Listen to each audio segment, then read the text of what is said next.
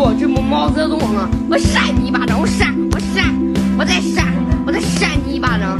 哎，我扇，我再扇，我扇，我扇你！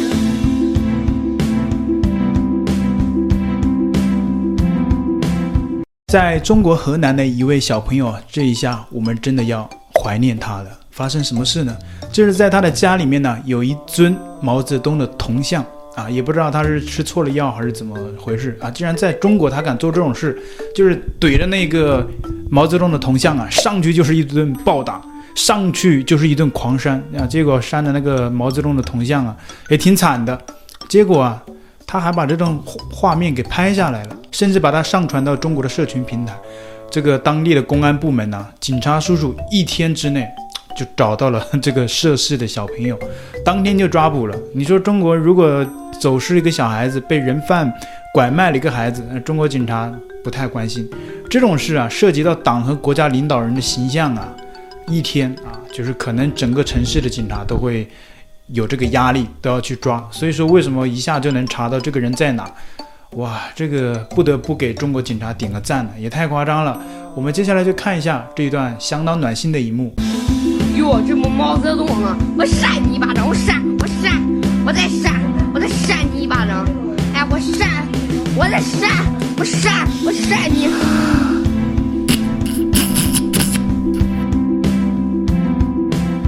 小学生狂扇毛主席铜像，当地警方紧急出动，当天抓获。这个速度不得不佩服啊！中国速度，当天就能抓获。然后警方表示啊，由于涉案是未成年，未进行刑事拘留，但构成诋毁党和国家领导人，已带回训诫。这种训诫的话，跟刑事拘留还是有差异的。如果是成年人，这可能要判刑个几年了。如果是几十年前呢，中国没有改革开放的，就算你是小朋友，那你这个也不会好过。那像是带回训诫的话，可能就关个几天，关个几个月，再送回家里面，送回学校再教育。这种小朋友啊。不得不佩服这种勇气可嘉啊！毕竟这种事，它是发生在中国啊。中国毕竟是最幸福的国家，人均 GDP 啊，包括什么啊，也是最发达的已开发国家，对不对？全过程民主啊，号称是全世界最大的民主国家，它竟然在一个最大的民主国家说出这么不民主的话。你说这种勇气，我相信一般的小粉红都不敢说出这种话。画面呢，相当的暖心，但是我看一遍不是很过瘾。接下来我们就把这个新闻的背景音乐给换了，我们自己放一个暖心的音乐听听看。哟，这不毛泽东啊！我扇你一巴掌，我扇，我扇，我再扇，我再扇你一巴掌。哎，我扇，我再扇，我扇，我扇你。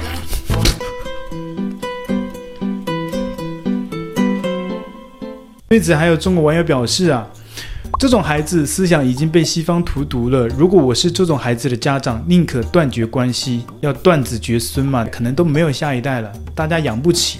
但这也很能理解啊，这种话，其他国家可能很难理解。在中国啊，你要是这种这种事啊，断绝关系啊。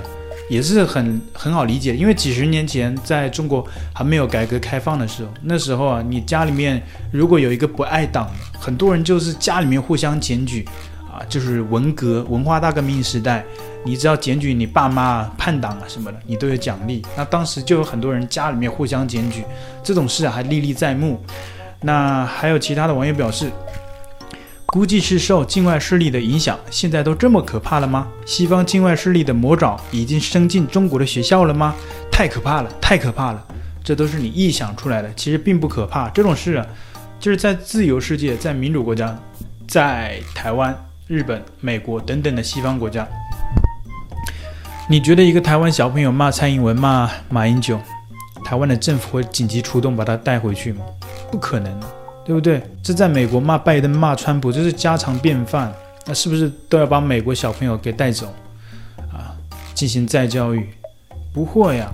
所以为什么会觉得这种事受境外势力影响？还有其他网友留言说啊，为警察点赞，当天就迅速抓到犯罪嫌疑人。可惜中国是法治国家，好吧，不然希望就算是未成年也要关起来坐牢才解气。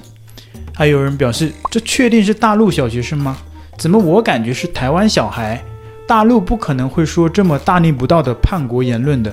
好好查一查家里有没有台湾亲戚，也可能是被指使了。毕竟台湾都是汉奸，这有点太牵强了吧？这小朋友说了一口河南腔，怎么跟台湾腔扯上关系了？让我来重复一下那个画面，就是那个小朋友说什么：“哟，这不是毛泽东吗？我扇你一巴掌，我扇你一巴掌。”干，这是跟台湾腔很像哦。台湾应该是这样讲话才对吧？这是这差距也太大了。这怎么听出来觉得是台湾腔啊？又或者是说，啊，家里面可能有台湾亲戚指使他这么说的？警察要好好调查一下。所以你们这些人呢，总整天的活在幻想里面，就觉得中国人呐、都是被洗脑的，觉得中国人的思想啊都是政治正确，大家都是爱党的。一旦有一个人呢、他不是那种被洗脑的思想，他有比较开明的、比较开放的思想，你就认为他是被西方荼毒了，就认为是什么西方的魔爪圣进来了，就认为家里有个台湾亲戚啊指使他的。最近呢，我们都知道中国的人矿啊，过去三四年都被关在家里。那最近呢，就是中国的第一个假期——五一长假，这些小粉红啊，中国游客啊，大量的出游，爆出了很多的道德水准呢，太低下了。为什么这么说呢？因为连中国人自己都看不下去。很多这种状况，最近在中国在网络上就有个很热议的一个新闻。